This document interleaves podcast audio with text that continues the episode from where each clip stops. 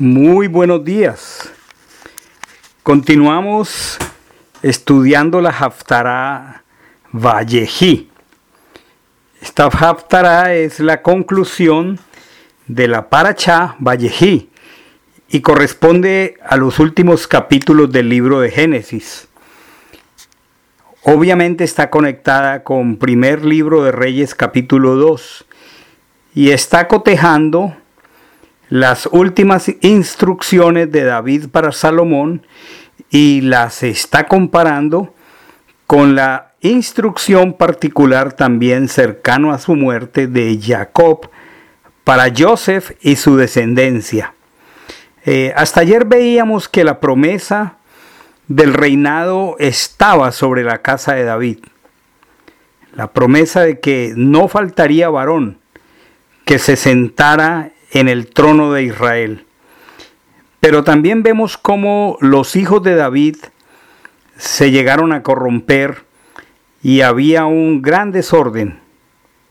En comparación a lo que estamos observando con los hijos de David, en Génesis, Jacob llama a Joseph y le da unas instrucciones precisas. De la misma manera, cuando Joseph muere, también da unas instrucciones muy precisas a sus hermanos y a su descendencia. Es muy importante eh, abrazar estos principios. Vamos a mirar eh, estas instrucciones de Jacob para Joseph y aún de Joseph para sus hermanos, porque hay una conexión muy particular con las instrucciones de David para Sholomó. Dice aquí la escritura en Génesis 50, 24 al 26. Dice, Joseph dijo a sus hermanos, estoy muriendo, pero Elohim, por cierto, lo recordará y los hará subir fuera de esta tierra a la tierra que él juró a Abraham, Isaac y Jacob entonces Joseph tomó juramento de los hijos de Israel. Les dijo, Elohim ciertamente se acordará de ustedes y cargarán mis huesos fuera de aquí. Así que Joseph murió a la edad de 110 años y ellos lo embalsamaron y lo pusieron en un ataúd en Misrayim. Misrayim es el nombre hebreo para Egipto. La exhortación que están recibiendo es muy precisa. Ustedes no se pueden quedar en Misrayim. Misrayim, Egipto, representaba al mundo en todas sus expresiones de pecado. Y por eso está diciendo, perdón, el Eterno los va a visitar. El Eterno los va a visitar. Elohim por cierto los recordará y los va a hacer subir fuera de esta tierra a la tierra que él juró a Abraham, Isaac y Jacob. Miren qué hermoso este riel que hemos estado viendo desde la enseñanza de David y su instrucción a Salomón. Las promesas para el pueblo de Dios, las promesas de Elohim deben ser un riel por el cual nuestra vida se mueva. Y por esa razón Joseph, igual que Jacob lo hizo con él, toma un juramento en relación al pacto, toma un juramento de los hijos de Israel y les dice, no van a dejar mis huesos aquí, no los van a dejar, ni siquiera mis huesos deben quedarse aquí. Así que la orden es muy clara, no se pueden quedar en Misrayín. No se pueden quedar en Egipto. Ninguno de ustedes se puede quedar aquí. Ni siquiera mis huesos van a quedar aquí. ¿Qué significa esto para nosotros hoy? Significa que no podemos dejar, después de encontrarnos con el Machiach, no podemos dejar nada en nuestra vida que nos conecte con Egipto. que nos conecte con el mundo. La escritura está expresando claramente en muchas partes de la misma, no te unas en yugo desigual con el incrédulo. Porque eso significa anclarnos a Egipto. Eso es tener una razón para estar en contacto con Egipto. El Evangelio lo expresa de manera clara. No améis al mundo, ni las cosas que hay en el mundo, porque el mundo pasa y su vanagloria, pero la voluntad del Creador, su palabra, permanece para siempre. Y es una frase muy poderosa. La palabra del Eterno permanece para siempre. Permanece en pie para cada uno de nosotros cuando nosotros permanecemos dentro del cerco de protección de sus promesas y sus mandamientos. Esa es la razón por la cual David le dice a Shlomo, tienes que vigilar, tienes que velar. Recordemos esa palabra hebrea, la mishmeret.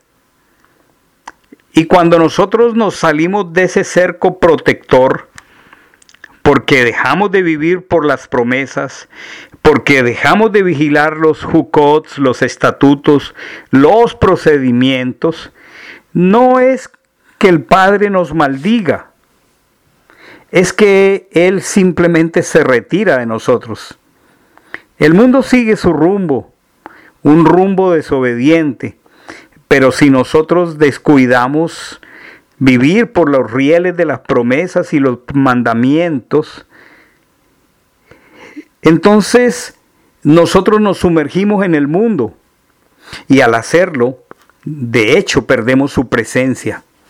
Y cuando este hecho ocurre, eso es suficiente para que nos comiencen a ocurrir cosas negativas, porque lejos de su presencia todo puede ocurrir. En el Padre no habita el mal, porque Toda buena dádiva, dice el Evangelio, todo don perfecto desciende de lo alto, del Padre de las luces. En Él no hay un corazón para hacerle daño a sus criaturas, pero sí por su santidad, simplemente se retira de nosotros cuando persistimos en el pecado.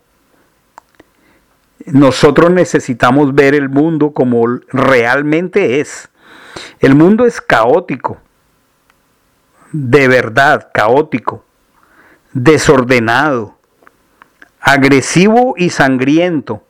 La escritura lo compara con una bestia. Así de claro.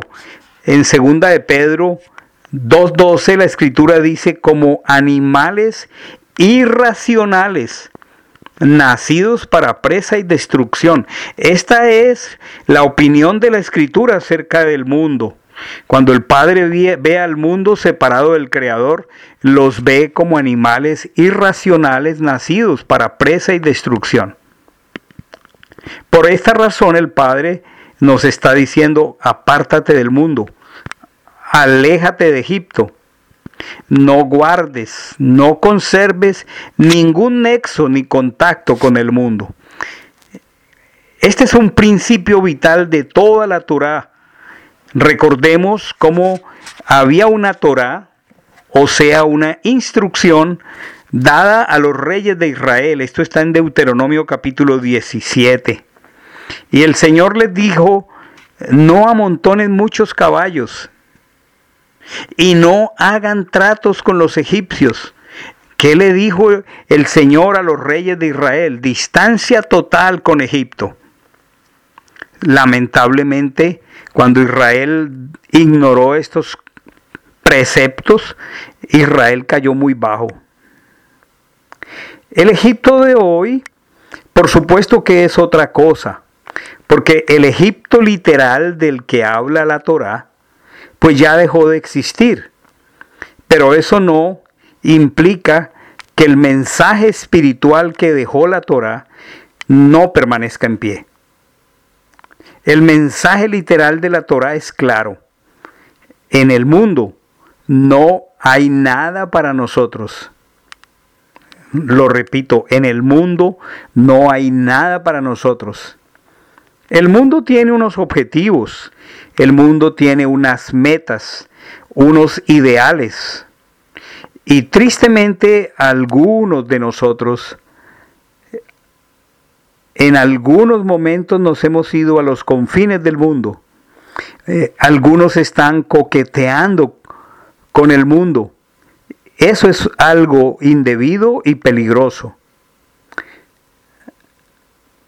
Porque tener aspiraciones no escriturales en el mundo,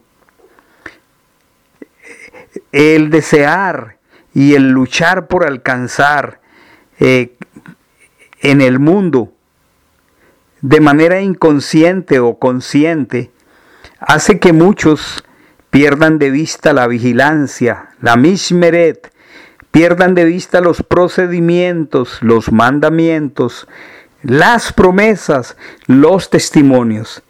Cuando eso ocurre, la figura de Esap, el hijo de Isaac, hermano de Jacob, se hace prácticamente real en nuestra vida. Vender la primogenitura por un plato de lentejas. Esa fue la triste realidad de Esap. Por lo inmediato, por lo, por lo que estaba primero delante de él, él ignoró la herencia, la despreció y fue tarde cuando trató de recuperarla. La pregunta sería, ¿valdría la pena tanto esfuerzo, a veces tanto sacrificio, solo para tener cosas del mundo? La mayoría de las veces algunos se van por las cosas materiales. Por eso el principio o el pensamiento hebreo eh, de los rabinos, sí, a través del Talmud, es el que aumenta sus posesiones, aumenta su preocupación. Es muy verdadero. Ya el Evangelio dice que raíz de todos los males es el amor al dinero, dice el cual, codiciando algunos, se extraviaron de la fe y fueron traspasados de muchos dolores. El que aumenta sus posesiones, aumenta la preocupación. Ahora te preocupas por los trabajadores que tienes en tu mansión, que tienes en la finca, que tienes en un lado, que tienes en otro, que te roban. Cuando la porción que el Espíritu de Dios nos ha dado es ser real sacerdocio y nación santa.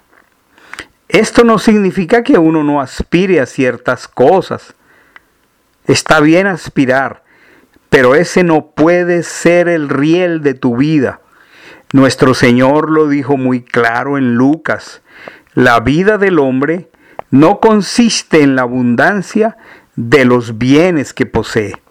Así que estamos haciendo una hermosa, un hermoso paralelo entre las instrucciones del rey David a Shlomo antes de su muerte, como las instrucciones de Jacob a Joseph y de Joseph a sus hermanos. No guardemos nada que como sacerdocio real y nación santa podamos dejar en Egipto porque nos deja conectados como un ancla que tarde o temprano nos hará perder la vigilancia a los rieles conductores de nuestra vida, sus promesas y sus mandamientos, y poco a poco se distancia el testimonio que el Padre quisiera que celebráramos en nuestra vida. Continuaremos mañana estudiando estos principios vitales desde esta Haftará de Vallejí. Que tengan un hermoso día Hermanos, hay shalom para todos. Bendiciones.